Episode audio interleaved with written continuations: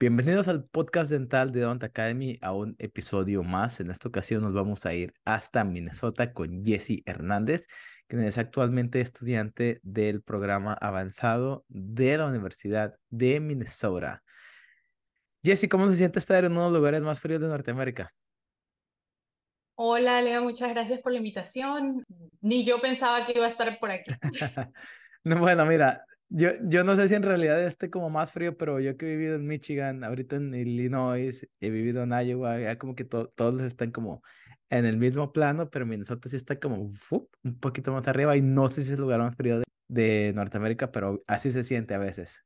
Esta semana que pasó, no sé, de un momento a otro estuvo pues bien, no puedo decir caliente, ¿no? Pero pues normal. Y al día siguiente, la temperatura bajó y está haciendo demasiado frío ahorita. Entonces yo estaba, no, ya muy temprano, muy temprano para mí. Aparte del frío y todo eso, que es una bonita ciudad y me encanta el programa, pues también, ¿no? Perfecto. Entonces, Jessy, ahorita nos vas a contar todo eso. Para empezar, muchas gracias por haber venido al podcast a contarnos tu experiencia.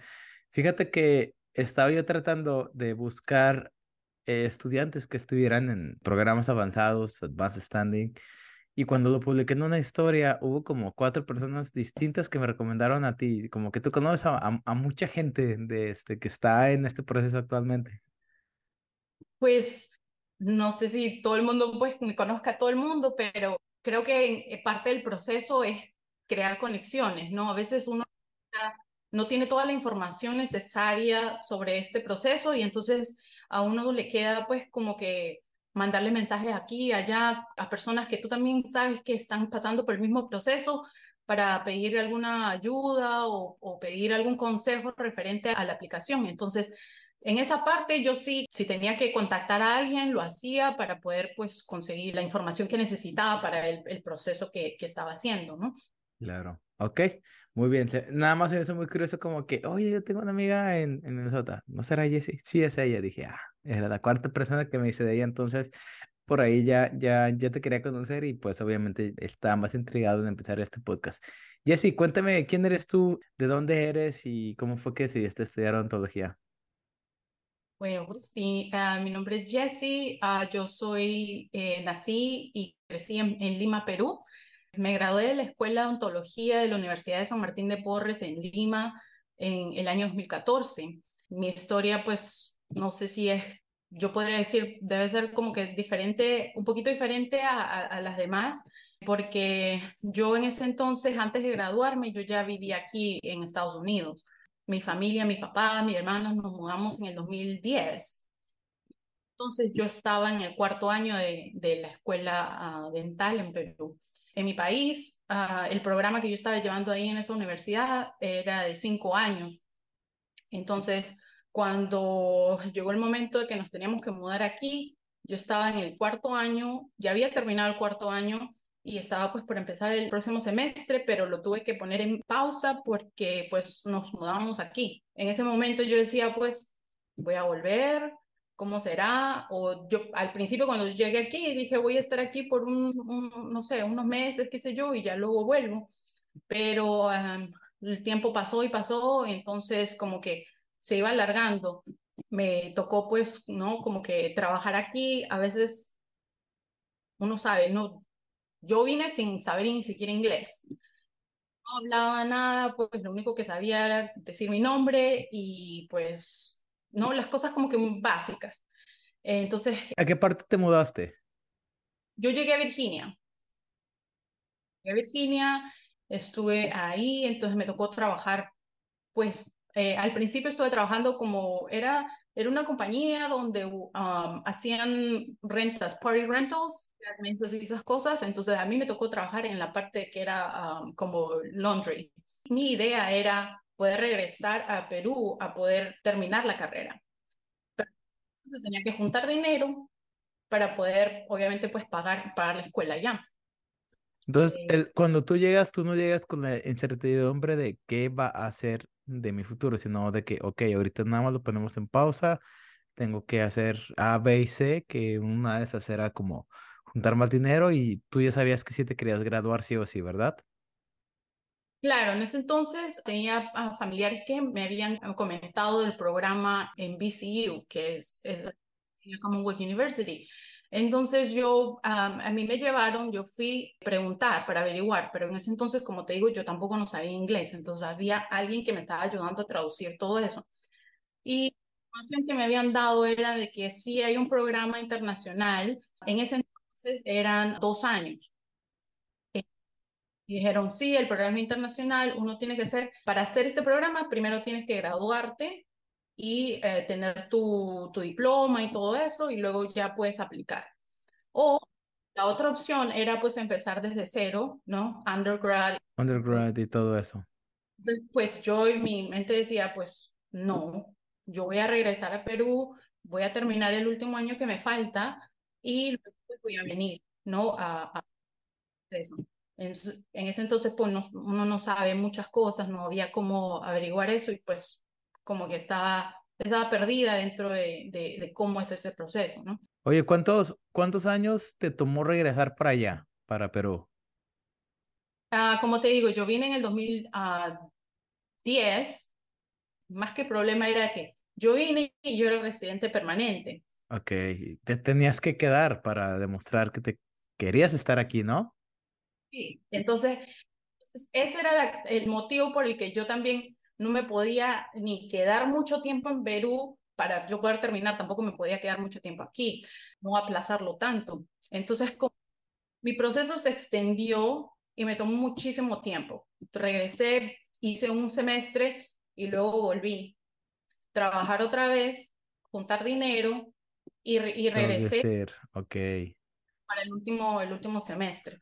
Ok, entonces son cinco años, diez semestres. Tú emigras cuando terminaste tu octavo semestre, el noveno y el décimo los hiciste con lapsos en medio de ir y venir.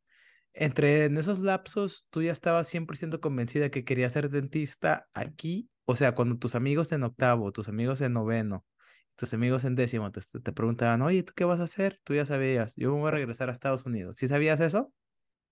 Sí, sí, o sea, ya sabía que iba a hacer eso, eh, pero en ese entonces tampoco no tenía tanta información preocupación o estaba más enfocada era en terminar la carrera, en poder tener, ah, porque ahí tenemos que dar el examen para también tener la licencia y todo eso, entonces tomaba, entonces yo andaba como que viajaba, iba y venía, ¿no? Pero, pero sí tenía en mente el poder regresar aquí para pues revalidar. Ok. ¿Y cuándo fue cuando te graduaste de la escuela dental allá? 2014. 2014. Ok, sí, ya me lo habías comentado. Entonces, 2014, este, te gradúas, estuviste como back and forth, back and forth. Y cuéntanos qué pasó desde el 2014 hasta el momento donde dices, el día de hoy oficialmente, o sea, ya me voy a poder estudiar para los exámenes, ya agendé el examen, ya lo pagué, ya me metí a Prometric, ya agendé mi fecha porque lo que he encontrado es que muchas personas a lo mejor nos gana como la intimidación, es muy difícil y nosotros ya sabemos los pasos, pero ni siquiera realizamos el primero que es el S, este, como que le damos delays. Cuéntame, en tu caso, ¿cómo fue el de que dijiste, ok, ya me gradué, hasta el momento en que dijiste, ya voy serio con esto, ahora sí es momento de ponernos bien a estudiar? Eh, como te digo, yo terminé en 2014, como el mediados de 2015 fue cuando ya obtuve mi diploma. Entonces, yo apenas recibí mi diploma, traje todos mis, mis documentos aquí, los hice traducir, los mandé el ECE y todo. O sea, en 2015 yo ya tenía el documento de ECE, porque eso era lo primero que dentro de la información que yo había conseguido era lo primero que tenía que tener. Pero en ese entonces yo, yo tampoco, yo seguía sin, sin, sin saber inglés. O sea, me intimidaba mucho esa parte del inglés. Entonces, conocí gente que me recomendaron a, unos dentistas, entonces eh, en el que yo podía hacer shadowing y todo eso, pero este ese entonces, entonces yo tampoco, pues no, no, había manera en cómo yo me podía comunicar con los pacientes, ¿no? A menos que sea una comunicación súper básica. Entonces, yo dije, bueno, tenemos que, first things first, ¿no? Tengo que aprender el inglés me metí a un community college y estuve llevando clases de inglés. empecé a llevar clases de ESL y luego pues seguí como que avanzando y llevé inglés de college. Y llegó un punto en el que yo dije, bueno, voy a, si voy a ir a la universidad, uh, voy a empezar a ver, obviamente, las materias que yo ya vi en Perú, pero en inglés. Y dije, voy a probar a ver cómo me va con, con una, clase, una clase de anatomía y fisiología, ¿no? Entonces, llevé la clase yo dije, pues como que yo sentía que ya mi inglés iba avanzando poco a poco. Entonces, y mientras estaba en eso, yo también me busqué un trabajo pues de como que de mesera. Mesera porque yo dije, no, la única manera en la que yo pueda hablar o pueda aprender es pues hablando con personas. Entonces, y yo dije, pues me, me metí ahí y, así fue como que iba haciendo contactos, ¿no? Personas comentaban, uh, sabían de mi historia y me, hablaban de sus dentistas, ¿no? Entonces me invitaron, me llevaron a conocer a una dentista en Virginia, eh, una doctora colombiana también que había pues pasado por el proceso similar. Es así como pues la conocí, la contacté y de ahí empecé a trabajar con ella. Entonces, un momento en el que yo dije, pues también necesito experiencia odontología para saber cómo es la odontología aquí en Estados Unidos, ¿no? Porque uno piensa que puede ser similar, pero en realidad hay cosas diferentes, es mucho más avanzado y el trato con los pacientes también, pues, ¿no? Eh, todo eso, todo eso es lo que yo quería hacer muchísimo antes de meterme y lanzarme a la escuela. Me tomó bastante tiempo y aparte que le tenía terror a los boards. Yo sabía que tenía que estudiar por los boards y eso pues como que lo, como que lo dejaba, lo aplazaba y lo aplazaba y así se pasó el tiempo, pues, ¿no? ¿Y si tú hiciste el, la parte 1 y 2 o la integrado? Cuando finalmente me decidí tomar el board fue 2019. Eh, y ahí había el Part 1. Del Part 1 había estudiado creo que como tres meses por ahí. Pues no lo pasé, no lo pasé el Part 1 eh, yo recuerdo que esa vez fue, yo dije, no, esto es como que la peor pesadilla, ¿no? Cosas y dicen, no, este, este, esto es para mí, de verdad, no, me, ¿cómo voy a hacer? Al final, en ese año, yo estaba planificando mi boda, entonces yo dije, no pase el examen, lo voy a postergar, voy a dejar, ¿no? Que pase mi, eh, planear la boda y todo eso y ya, ya lo retomo luego. Fue como que a principios del 2020 cuando pues conocí a unas compañeras también que estaban preparándose para el examen y eso es lo bueno también, a veces uno necesita eh, como que tener un grupo de estudio, porque yo andaba sola y a veces pues como que, ay, no entiendo o como que me relajaba mucho y ya lo, lo dejaba pasar. Pero mientras me junté con este grupo de estudio, yo sentí que no, estamos todos como que en el mismo proceso y es bueno nos apoyábamos. Entonces yo agendé mi examen para el, el Part 1 para darlo como que en marzo o abril del 2020. Pero, y todo eso y pues me lo cancelaron o lo postergaron, cosas así. Y yo decía, ¿y ahora qué voy a hacer? Sí, estaba todo cerrado, ¿verdad? Sí, se cerró todo. Me acuerdo que me llegó un email, me decían, si quieres te devolvemos el dinero o lo puedes... Eh, Esperarte. Entonces yo tampoco no sabía qué hacer, cuánto tiempo más esperar. Mientras tanto yo seguí estudiando, o sea, yo dije no, porque este año lo tengo que tomar. Pero con esa incertidumbre de que no sabes qué va a pasar porque pues no, llegó la pandemia y todo eso. Em, y justo ese año se salió el nuevo, el nuevo board, el IMBD.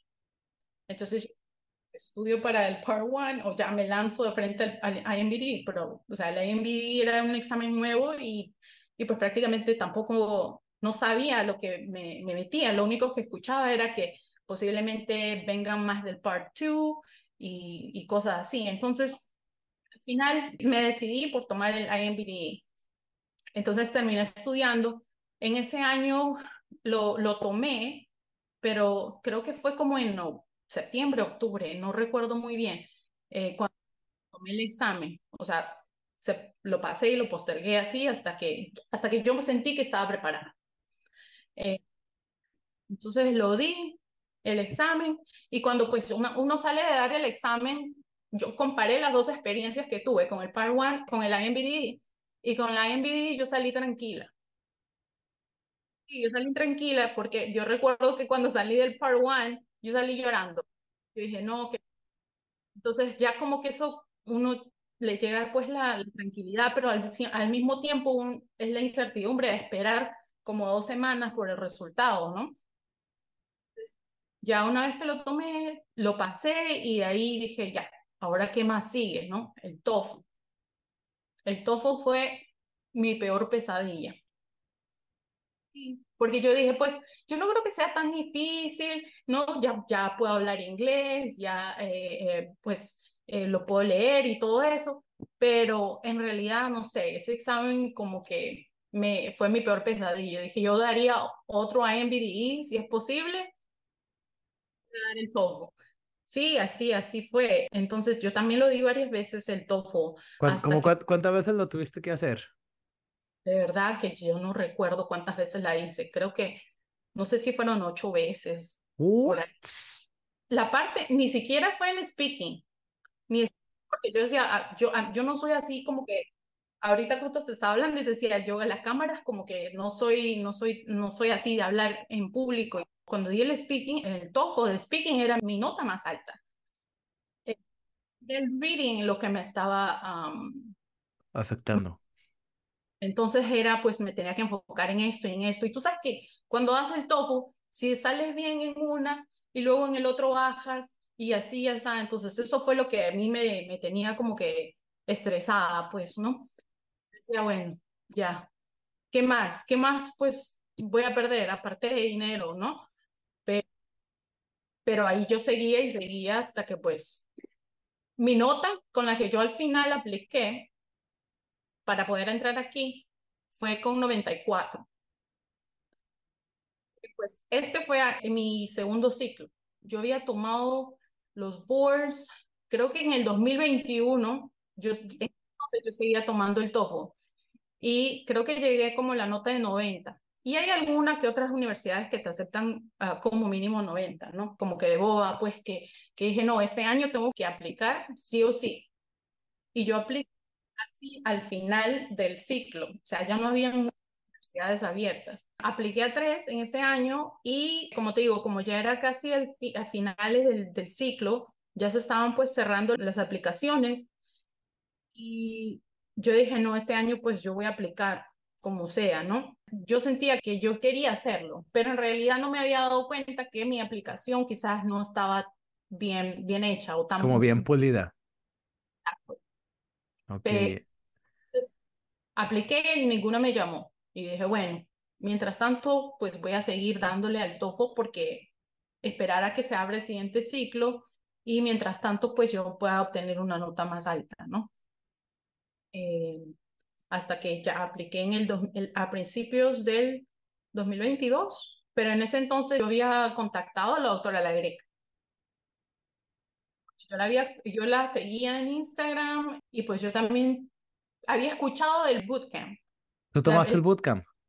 Sí, yo llevé con ella el segundo grupo.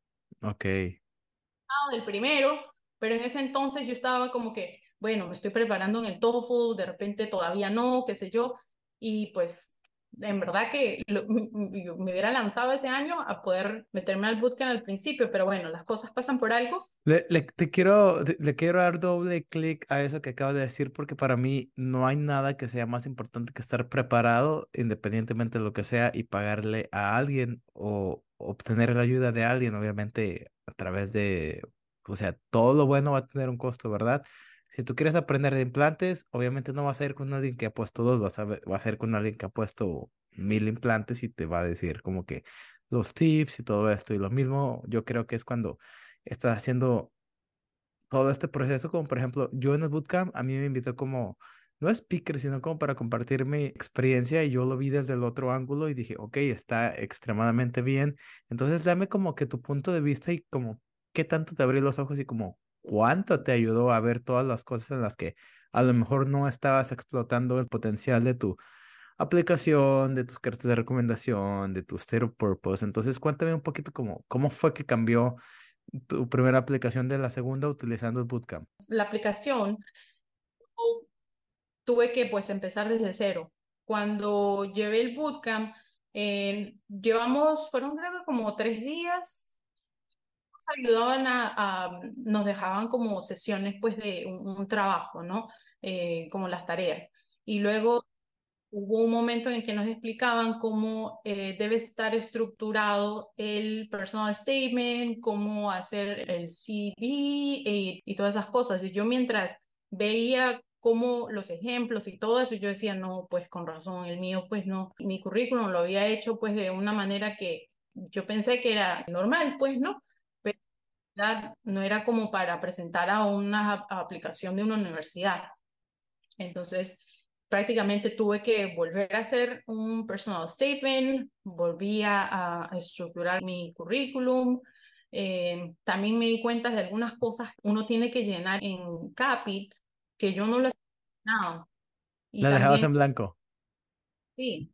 Ok. Eh, me abrió los ojos y yo dije, no, ahora como que yo veía, después de llevar el bootcamp y después de, llevar esa mentoría con ellos, porque en realidad fue increíble que cada vez que yo hacía mi CV o mi personal statement, yo se lo podía compartir a, a ella y ellos pues me daban el feedback y me pareció súper, súper chévere que haya personas así que te ayudan y que pues quieren lo mejor también para ti.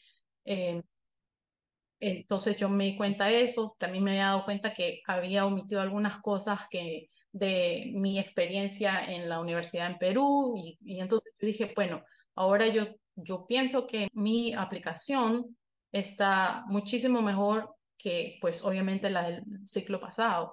Oye, ¿y en el segundo ciclo a cuántas universidades aplicaste? Yo apliqué como a 10. ¿Y cuál fue tu selection criteria? Porque creo que hay como 37 o 40 escuelas más o menos en ese número que ofrecen como advanced standing. ¿Cuál fue, pues sí, lo que tú dijiste, tú sí, tú no? como te digo, el TOEFL fue mi... mi ok. me, me, mantenía así como que, ok, solamente tengo que ver los, los, las escuelas que me permitan o que me acepten ese TOEFL, ¿no?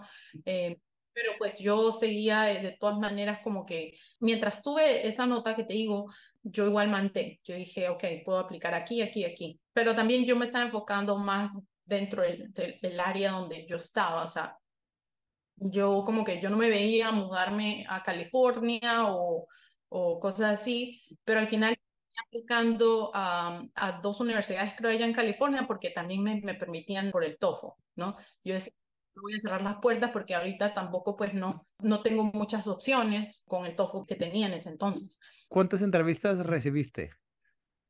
Yo recibí, mi primera entrevista fue UIC, luego Minnesota, Loma Linda, San Antonio y Visillo.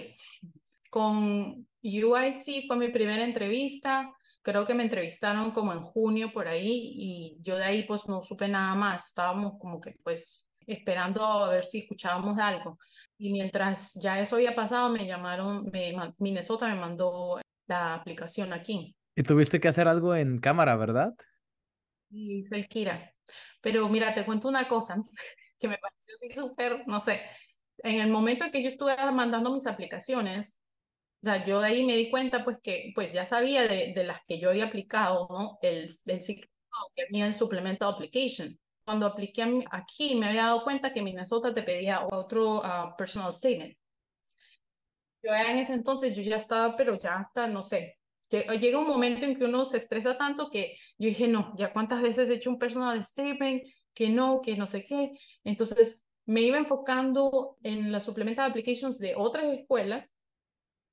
Yo le decía a mi esposo, no, no sé. Es que tampoco yo decía, no me veo en Minnesota. No, frío.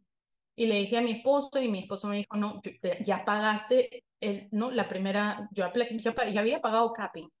Y me dice, no te queda de otra. O sea, tómate tu tiempo y luego lo mandas. Y porque pues recién se habían abierto la aplicación. Ok, entonces, entonces todavía estabas a tiempo. Sí, sí, todavía estaba a tiempo. Entonces también hice un otro uh, personal statement especial para Minnesota.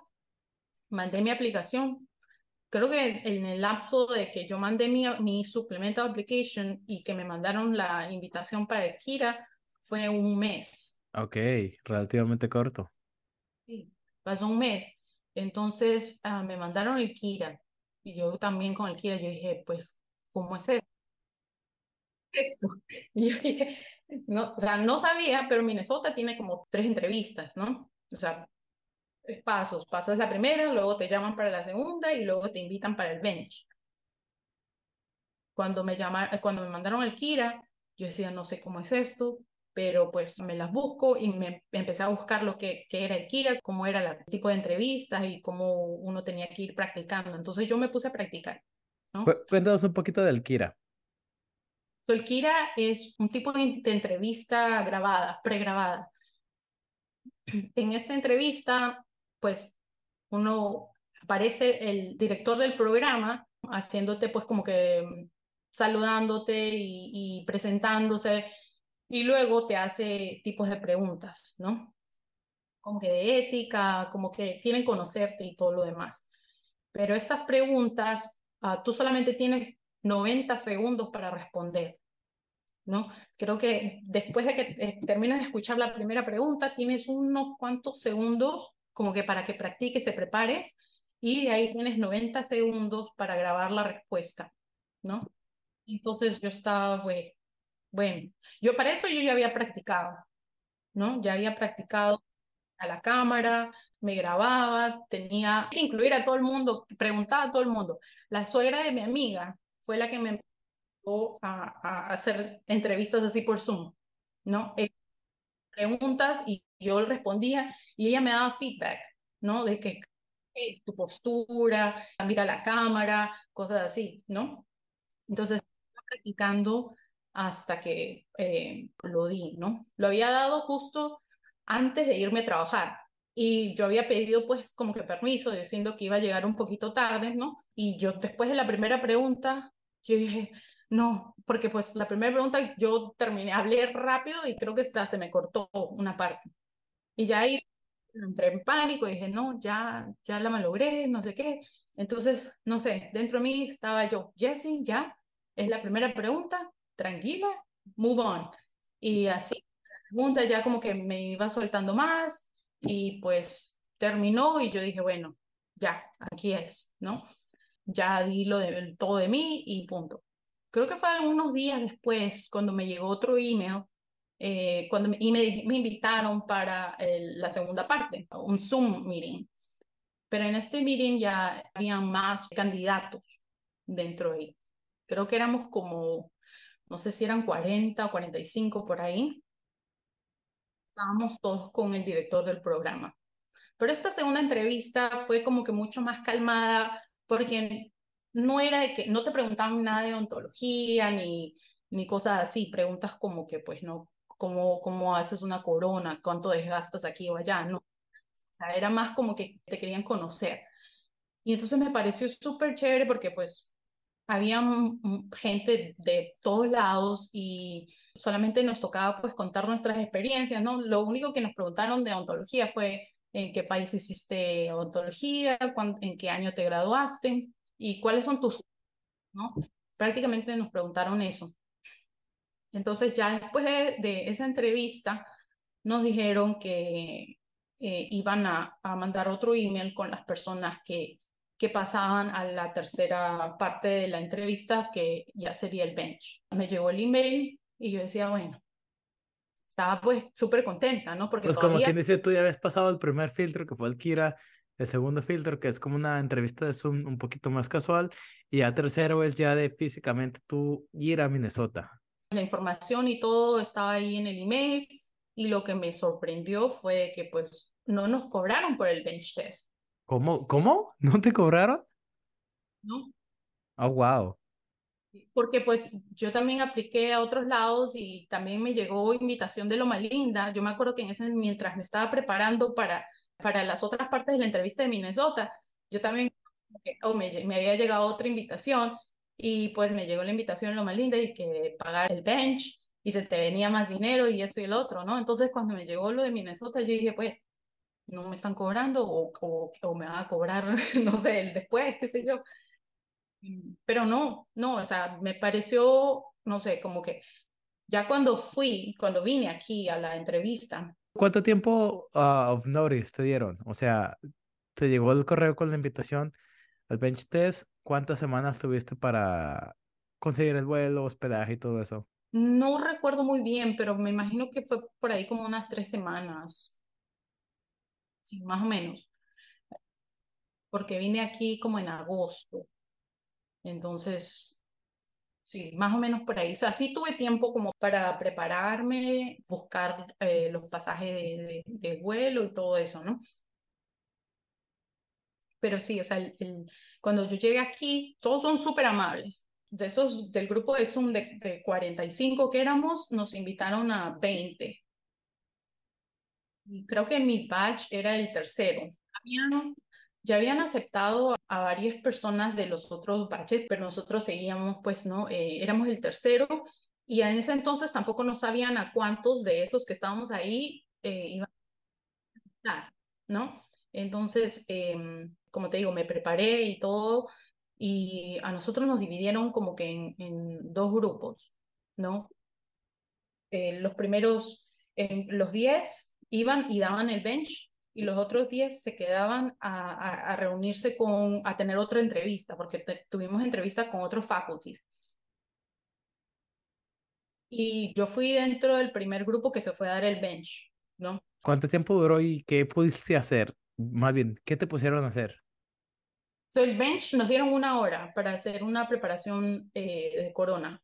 Un, un, eh, y ya, solamente era una hora terminamos de, dar el bench, como te digo, el otro grupo como que hicimos, cambiamos y nos tocó hacer la entrevista. Y todo era pues como que pasaba durante el, lunch, ¿no? También, o sea, nos habían atendido pues como que súper, súper bien, nos, nos, nos habían abierto las puertas y yo personalmente me sentí como en casa, me sentí pues y, y todos me trataban súper bien.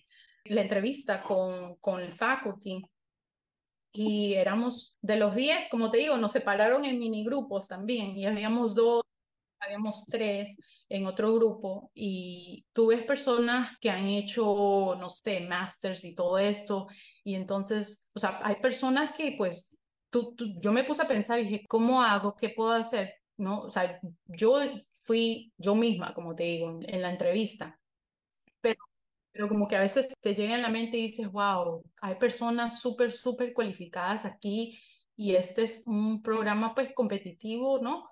Porque cercanas a 16. Me ponía así como que a pensar, ¿me llamará? ¿Quedaré? ¿Qué hago? ¿No? Pero en ese entonces yo ya estaba pues súper, súper, como que me gustaría venir aquí. Y así, al final de la entrevista, yo recuerdo que nos hicieron un tour Tuvimos un tour por todas las instalaciones, tuvimos entrevistas con los estudiantes que estaban ya ahí. Eh, pues no eran entrevistas, sino como que un QA, ¿no? Ajá, meet and greet. Conocerlos y, y todos, ¿no? Y ahí en el tour nos habían dado la opción de que si quieres puedes traer algún familiar o qué sé yo para este mostrarles. mostrarles también el no el campus. Yo cuando yo vine aquí vine con mi esposo y yo recuerdo pues que yo, mientras estaba pasando el bench y todo eso, yo le dije, ok, te voy a avisar cuando ya sea el tiempo de que vengas para el tour. Mientras tanto, él pues se había ido a conocer el campus y todo eso. Yo lo llamo y le digo, ven, ya, vamos a, te estoy esperando aquí. Yo ni, ni, ni en mi mente había pensado, él se había ido a comprar merch de la universidad. ¿Cómo crees?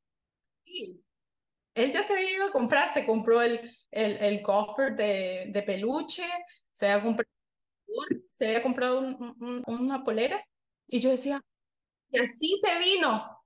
Se vino a la entrevista y yo decía, ¿y ahora qué, qué le pasó? Pero, o sea, como que mi esposo, pues, me ha ayudado, pues, en este proceso, pues, no te imaginas, ¿no? Ya sabes que uno estudiar y todo eso a veces deja de lado algunas reuniones y qué sé yo, pero yo dije, no, ahora que se vino, se compró yo ni siquiera sé si me voy a quedar aquí o no. ¿Y cuál fue la reacción de ellos cuando lo vieron?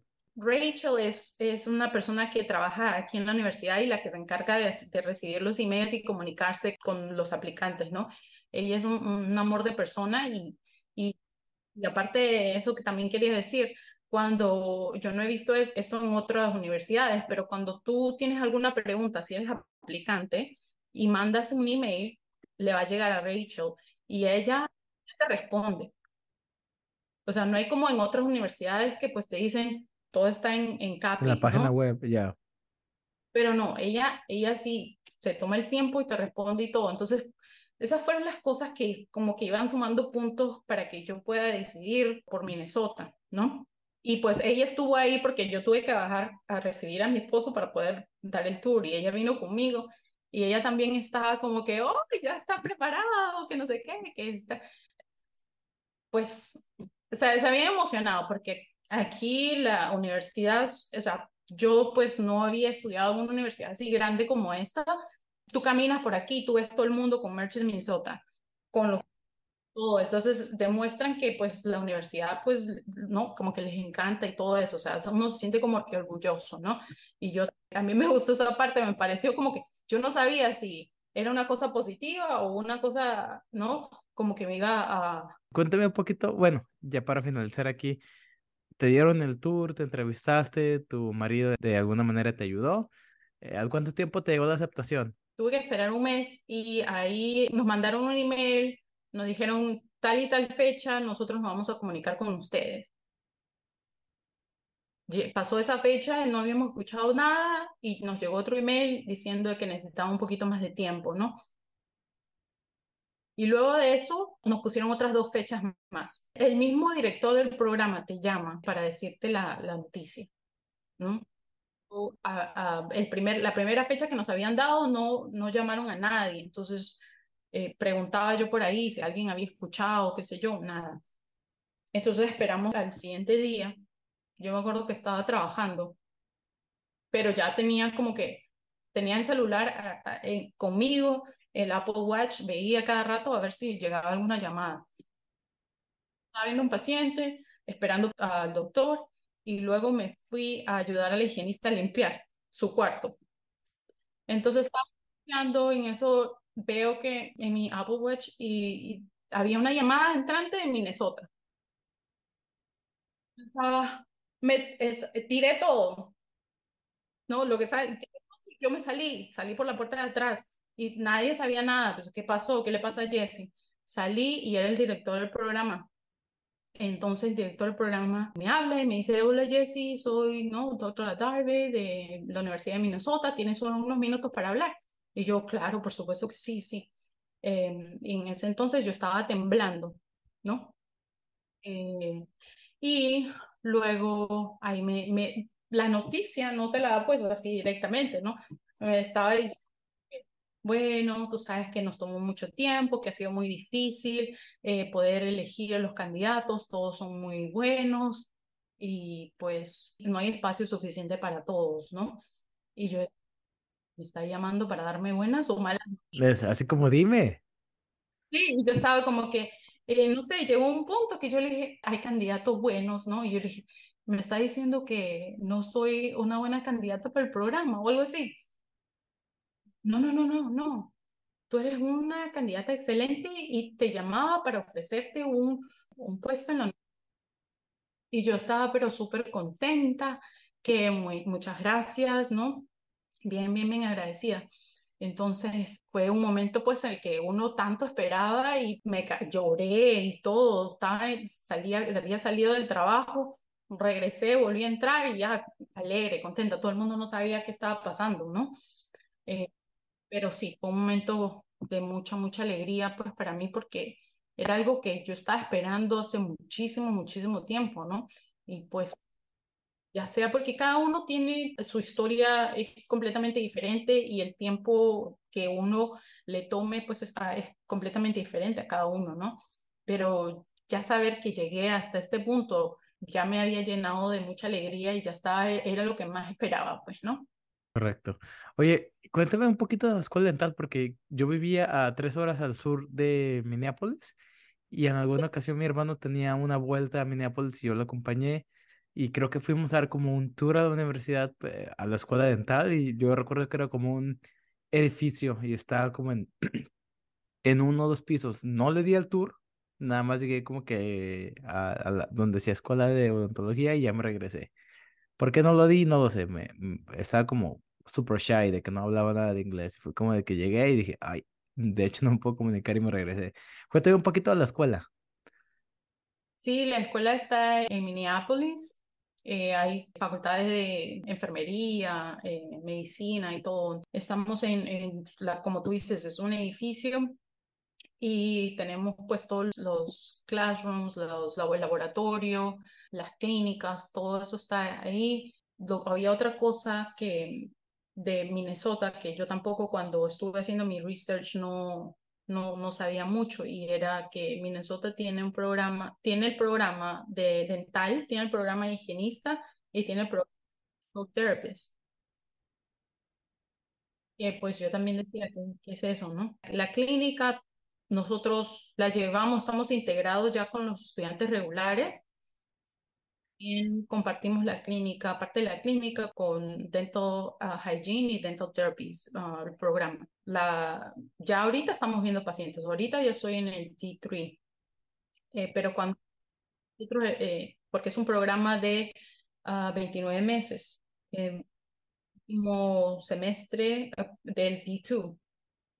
Y apenas entramos, llevamos clases, lectures con los regulares, pero todo lo que es pre-lab uh, o, o pre-clinic lo llevamos solo los uh, estudiantes de paz.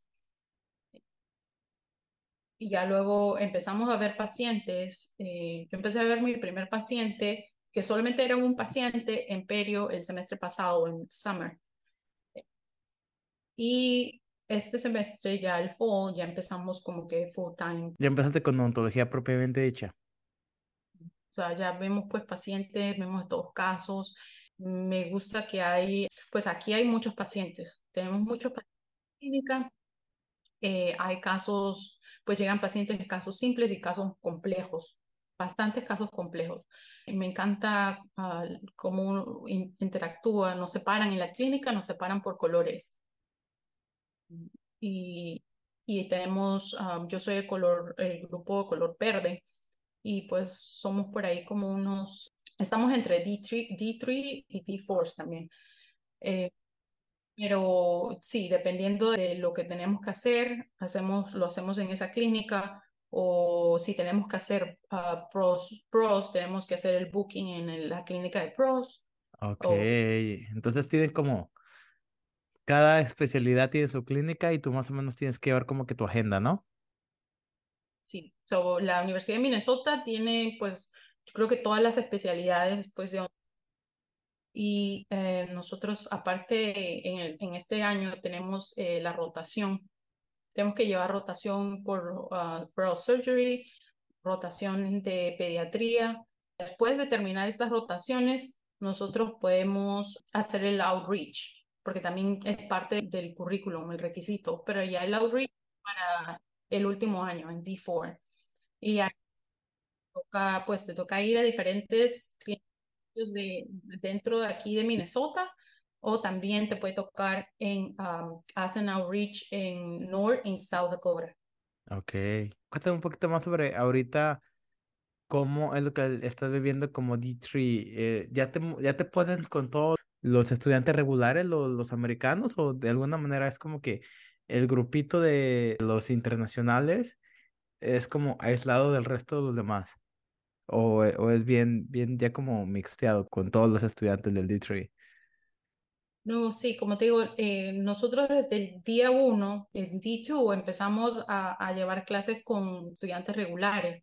Lo único que llevábamos juntos era el pre-lab. Eh, ya luego de eso, en las clínicas sí estamos todos, todos juntos. Eh, clínica nosotros nos separan por grupos de colores, entonces los, dentro de los PAS están divididos. Y ahí de los dos. Están, estamos pues por todos lados y estamos con los regulares también. Ok. Oye, ¿tú conoces a Song Yu Kim? Es un muchacho alto, medio gordito. Sí lo he visto, sí. Éramos compañeros de... Trabajamos en un centro comunitario juntos como asistentes los dos. Oh, mira. No, no, no. Sí, fuimos sí, compañeros de trabajo como un año y medio y yo sé que él está en Minnesota y según mis cálculos, él ahorita ya debe de ser un D3. Entonces, seguramente es su compañero. sí, sí, sí, es D3, sí lo, lo he visto. Me acuerdo que hace un- unos días también, aparte de, de que tengamos clases o hagamos la nos toca como que asistir, ¿no? Nosotros. Y entonces yo me acuerdo que sí, me tocó, lo, lo, lo asistí un, un día con su paciente, sí. Ok, allá yo cuando lo veas de ley, yo conozco a Leo el mexicano, a ver qué te dice. Ah, sí, a ver, le voy a preguntar. A ver si te da referencias buenas o malas, a ver, a ver qué dice. Oye, entonces, más o menos, para saber un poquito más para, sobre la Escuela Dental de Minnesota, para aquellas personas que están pensando en aplicar, para las personas que a lo mejor ya tuvieron una entrevista y se están moviendo en las fases, o aquellas personas que quizá ya recibieron una aceptación están como entre sí y entre no, cuéntanos este, un poquito más sobre cuáles son las experiencias que Minnesota te va a dar. Ya nos comentaste que ahorita estás como D3, ya nos comentaste el outreach. Este, pero más o menos cuéntanos qué tiene de especial, o sea, tecnología o muchos profesores o mucho research y más o menos este, como qué la hace única. Tú que te entrevistaste en varios lugares, pues tú ya ves que cada escuela dental tiene como que sus pros y sus contras, porque no hay escuela dental perfecta y esa pues es la realidad. Te lo digo yo que vengo de supuestamente la mejor del mundo y estoy haciendo mucho énfasis en, en esto. Cuéntanos los pros y los contras y, y- o a lo mejor no los contras. Cuéntanos qué, qué la hace única. Eh, bueno, como yo te dije, lo que a mí, el factor principal que a mí en ese entonces me hizo que decidir por Minnesota fue porque me hicieron sentir bienvenida, la gente es súper amable aquí en Minnesota. Como te digo, nunca había pensado que iba a llegar aquí porque no soy, no soy ah, fanática del invierno, pero aquí, como te digo, yo cuando apenas vine, pisé la universidad, yo me sentí como que en casa, me sentí en parte de la infraestructura, ahora que ya estoy ahí, o sea, te puedo decir, estamos haciendo cosas digitales, pero no, como te digo, es como que uno tiene que hacer los análogos de todas maneras, ¿no? Tan, tan avanzada la, la clínica así tecnológica o tenemos los últimos equipments aquí, pero la educación sí es buena, o sea, tenemos ahora los intraoral scanners, eh, eh, que pues obviamente yo ya como que había usado antes cuando estaba eh, trabajando como asistenta, ¿no? Los printers y todo eso. Al principio no estaba integrado los scanners en la clínica cuando uno ve al, al paciente por primera vez, ¿no? Ahora los han implementado para que pues los estudiantes como que se vayan familiarizando más y los utilicen más. Pero cuando estamos haciendo la clínica, por ejemplo, en PROS, eh, y uno quiere hacer eh, algo digital, para hacer algo digital, primero tú tienes que haber hecho algún requirement, pero en la manera análoga, para que puedas ganar el, el, ¿no? el, el, el uso del escáner, por así decirlo, ¿no?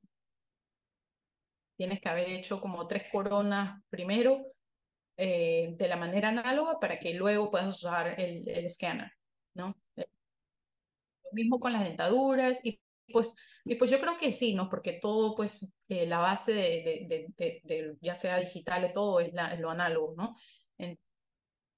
Pero, pero sí, o sea, la única otra cosa que yo también no había, o sea, no sabía de Minnesota era de que nosotros no compramos los instrumentos. Uno, pues yo he hablado con una compañera que, que eh, se graduó todo, le dieron sus instrumentos y ya se trajo los instrumentos a su casa, pero nosotros no, a nosotros nos los rentan nos lo agregan en parte del tuition y pues que yo creo que me parece, me parece bien porque al final cuando te gradúas, pues yo, yo creo que la mayoría de personas no llega a utilizar sus instrumentos, ¿no? Eh, en la escuela. Entonces, en esa parte yo creo que pues sí, ¿no? Porque uno va, cuando llegas a la clínica, vas a dispensing, te dan de todo, todo lo que necesitas para que puedas ver a tu paciente y ya. Y eso le remueve como que mucha fricción y mucha logística a tu tiempo. Pero sí, eso era eso es como que otra cosa uh, nueva o cosas que yo tampoco no, no sabía así de Minnesota, pero que ahí le fui como que agarrando el, el, ¿no? el paso a eso. Pero sí, o sea, a mí, a pesar de todo, me gusta estar aquí. Uh, la universidad no es fácil, ¿no? Para aquí las están escuchando y todo, ¿no? No, no es fácil, pero eh, uno se tiene que forzar bastante y ya sabiendo que uno está aquí, que era lo que tanto uno quería, eh, tú tienes que buscar fuerzas para seguir, para continuar. Correcto. Y pues ya, o sea, al final de cuentas, ya cuando estás ahí te quedas pensando sobre como, híjole, está bien difícil, pero ya como con todo lo que hemos pasado, de alguna manera es como doable, es como fácil, es como encuentra la motivación, ¿verdad? El primer semestre sí fue, como te digo, el más pesado porque llevábamos muchos lectures y aparte teníamos que hacer el pre-lab. Eh, pero ya ahorita que estoy en la clínica todavía llevamos eh, lectures y tenemos exámenes y todo lo demás, pero yo ya como que me siento un poco más tranquila, como que no está tan, tan cargado, por así decirlo, ¿no? Pero sí hay cosas por hacer que definitivamente pues uno busca la manera y, y sí se termina, se terminan los proyectos, ¿no? Yo estoy como que tranquila hasta por ahora, ¿no? Entonces, ahorita tú eres D3, eso quiere decir que te vas a grabar en el 2025. Y en el 2025 Correcto. me... ¿Cuáles son tus planes a futuro? O sea, ya tú vas a obtener tu, no sé si obtengas el DDS o el DMD, pero ya, o sea, ya vas a ser dentista. Ahorita, ¿cuáles son como que tus planes? ¿Cuál es lo que te gustaría a, ti hacer cuando acabes? Bueno, yo había, estaba pensando como que posiblemente hacer una residencia. Me gusta prostodoncia, trabajé como prostodoncista y ahí fue cuando le agarré el gusto a la prostodoncia, especialmente porque trabajamos mucho digital.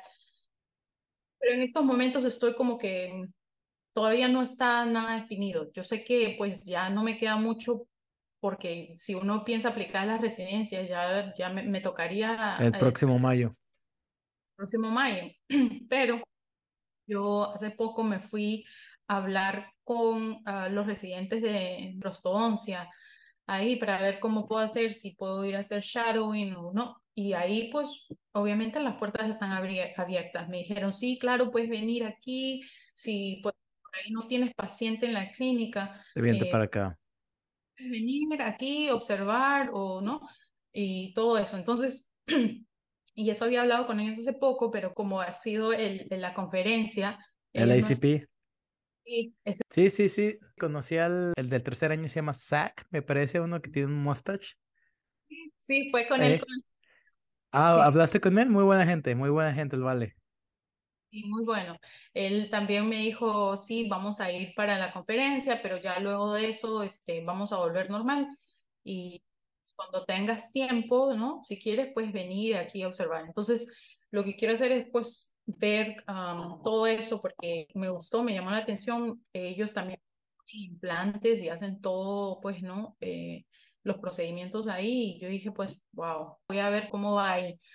Pero sinceramente estaba como que no, no está tan decidido ahorita, ¿no? Ok, no te preocupes, las cosas se van a acomodar cuando se tengan que acomodar. Y, y si me toca hacer un, tener un año de gap o qué sé yo, pues tocará, ¿no? O sea, yo estoy como que segura de lo que voy a hacer, eh, si voy a hacer la residencia o trabajar como dentista general. Pero el dentista general, yo sé que te da opciones de hacer muchas cosas, ¿no? Entonces, eso es lo que estoy viendo. Jessy, muchísimas gracias por todo lo que nos estuviste compartiendo. Ha sido pues un viaje, un viaje largo, un viaje que definitivamente vale la pena y créeme que todavía te van a faltar cosas como muy difíciles, el D3, D4, eh, pero pues al final de cuentas son experiencias, es como parte del ride, pero afortunadamente para ti lo más difícil ya lo pasaste, ahora te quedan las, partes fáciles, que es como ir, eh, ver a tus pacientes y pues graduarte, graduarte bien y va a ser difícil, pero el día que recibas tu diploma y te llamen doctor aquí en Estados Unidos por primera vez, es como que, wow, ahora sí, ahora sí es oficial. Entonces no sé cuándo vaya a ser, si mayo o junio de 2025, pero definitivamente es algo que va a valer la pena y espero que vayas a disfrutarlo tanto como yo lo hice. Sí, muchas gracias a ti por la invitación. Yo también te seguía así y yo veía cómo entrevistabas a, varias personas y, y gracias me, llené de información. Eh, espero que lo poquito o lo que haya podido yo compartir pueda ayudar también a, algunas personas que estén interesadas en aplicar aquí en Minnesota. Es un buen programa, aparte, aparte del frío, todo, todo lo más, eso no importa, ¿no? Nada más hay que abrigarse bien y comprarse unas botas Timberland y es lo único que necesitas para Minnesota. Y de vez en cuando unos esquís. No, no te creas, eso no. No, ya, aparte de eso, ya quisiera practicar algo, algún deporte o algo. No lo hagas, cuidado, porque estos dos valen mucho. ¿Ok? Ok. No lo hagas. Eh, en Michigan sé de dos, tres estudiantes lentales que les pasó algo en las manos por andar esquiando. Así que watch out. Ok. Bueno, muchas gracias por la invitación otra vez y ha sido un gusto poder compartir un poquito sobre mi historia y, compartir sobre mi experiencia aquí en Minnesota. Jessy, muchísimas gracias por todo tu tiempo. Tus redes sociales aparecieron a lo largo de todo el video por si alguien este, te quiere mandar una pregunta relacionada a Minnesota. ¿Sale? Claro, estoy aquí para ayudar eh, con, lo que, con lo que pueda. Perfecto. Pues ahí lo tienen amigos la doctora Jessie desde Minnesota. Ella nos compartió toda su historia, nos compartió sobre su universidad y espero que te haya sido de mucha, mucha ayuda. Mientras tanto, nos vemos en el próximo episodio. Jessie, nos vemos. Bye.